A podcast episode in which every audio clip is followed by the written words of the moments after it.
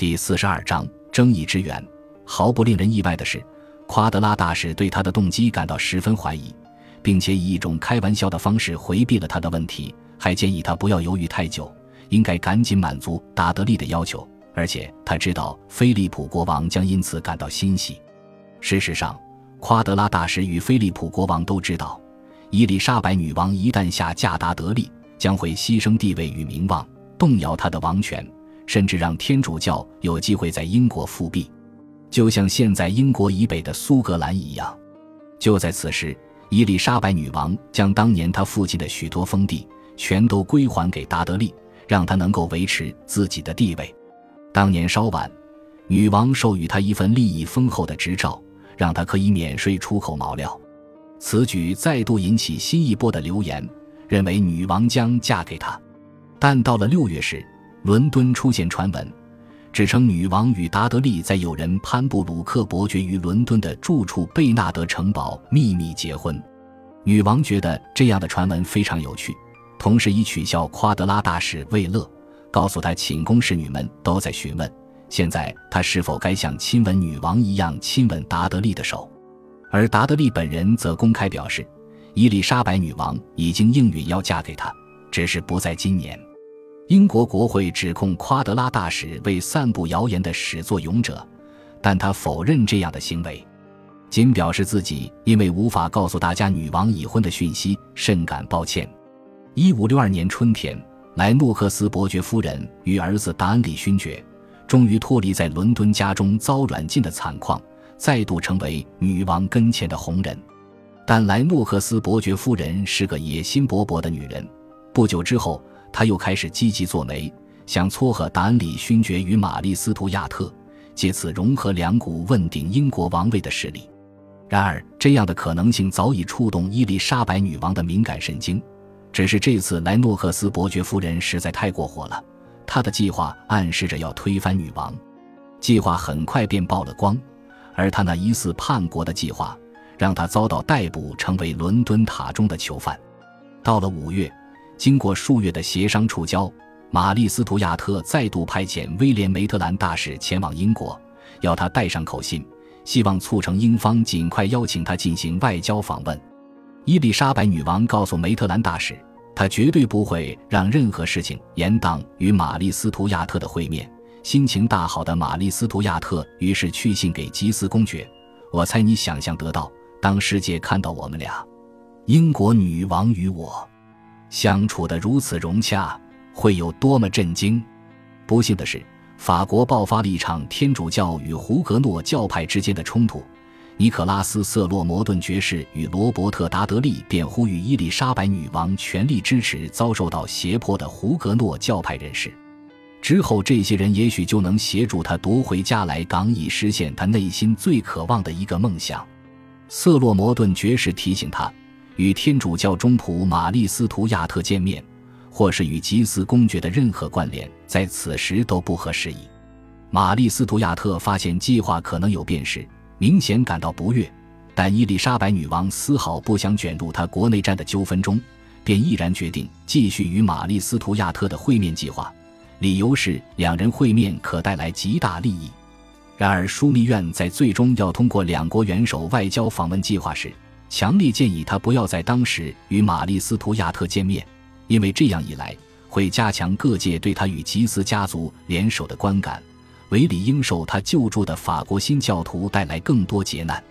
但是，除非瑟洛摩顿爵士强烈建议他另寻他法，否则，他宣布自己将维持原案与玛丽斯图亚特见面。事情就这样决定了。玛丽斯图亚特出访的准备工作已然展开，但却遇上这个季节罕见的潮湿天气，让道路难以通行，导致出访行程受阻。事情也出现不令人意外的发展。有人，亨利·西德尼爵士，语带抱怨悲叹，捎了一封紧急信函给瑟洛摩顿爵士，表示只有他能说服女王放弃这灾难性的决定，要求瑟洛摩顿爵士好好运用他说服女王的能力。但在瑟洛摩顿爵士回应这封信前，六月二十五日，法国的宗教冲突就以不稳定的和平现况作结，两国女王的会面再无阻碍。两周后，伊丽莎白女王与威廉·梅特兰大使为玛丽斯图亚特出访之事进行计划的最后讨论。两位女王将在约克或任何一个英国北方城市会面，以苏格兰女王方便为主，时间则定在八月二十日到九月二十日之间。接着，梅特兰大使则回到北方，向玛丽斯图亚特确定细节。在约克这边，市政单位已经买进大量存粮，以供两国统治者之用，并且着手计划一连串的活动。两国的贵族们也开始定制新装。但同时也对此开销大感不满。六天后，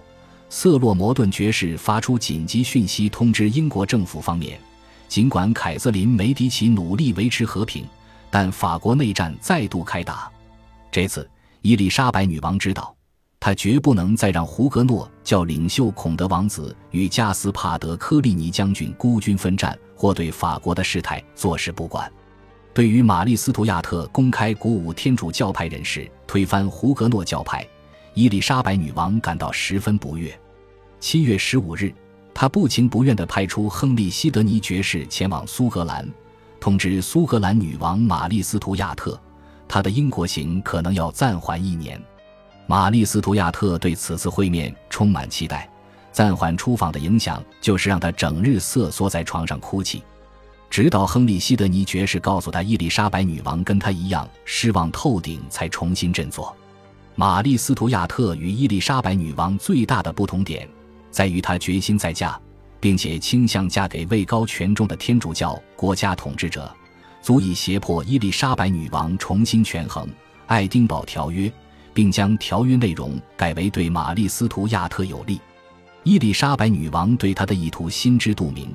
而这些意图着实也对伊丽莎白女王造成严重的威胁，因为苏格兰女王的吸引力不仅可能动摇她现在的地位，还可能影响未来英国王位的继承问题。若玛丽斯图亚特嫁给了西班牙王朝、奥地利王朝或法国王室的某位王子，天主教的势力威胁就可能延伸到伊丽莎白女王自家的门户，而她最大的梦魇。就是苏格兰将被利用以作为他国侵略英国的跳板，伊丽莎白女王因此决定要运用自己微妙的说服力量来影响玛丽斯图亚特，让她选择一个威胁性较低的丈夫，最好由伊丽莎白女王来为她做选择。她甚至向梅特兰大使建议，让玛丽斯图亚特嫁入英国贵族之家，但她断然拒绝这样的提议。表示女主公爵对不会考虑任何可能削弱她名望的配偶。事实上，玛丽斯图亚特心目中的理想人选是菲利普二世未来的继承人唐卡罗王子。他从法国宫廷的传言中得知，唐卡罗王子是个勇敢的豪侠，但事实上他是个残酷成性的性变态，还患有癫痫症。他对查理九世毫无兴趣，他年纪实在太轻。他也不喜欢奥地利的查尔斯大公，他实在太穷了。伊丽莎白女王自然不乐见玛丽斯图亚特加入天主教西班牙王朝，因此郑重警告玛丽斯图亚特：若他真的接受西班牙方面的追求，伊丽莎白女王此后将成为他永远的敌人。权衡你的每一步，这是伊丽莎白女王的忠告。若玛丽斯图亚特选择英国方面认可的丈夫。伊丽莎白女王将成为他永远的朋友。两个月后，伊丽莎白女王签署一项条约，誓言协助胡格诺教派。为了回报英国，胡格诺教派人士需拱手让出纽海芬给英国，以担保英国重掌加莱港的可能性。这是英国希望从敌人手中夺回的权利。伊丽莎白女王的爱国情操因重掌加莱港的希望而熊熊燃烧。一五六二年十月份。他下令召集六千名精兵，并指派指挥官为华威伯爵安布洛斯达德利，将派遣他们启程前往纽海芬与迪耶普，以支持当地的胡格诺教派人士。然而，他都还没有机会下令指挥士兵们前往法国，伊丽莎白女王便罹患重病，生命几乎危在旦夕。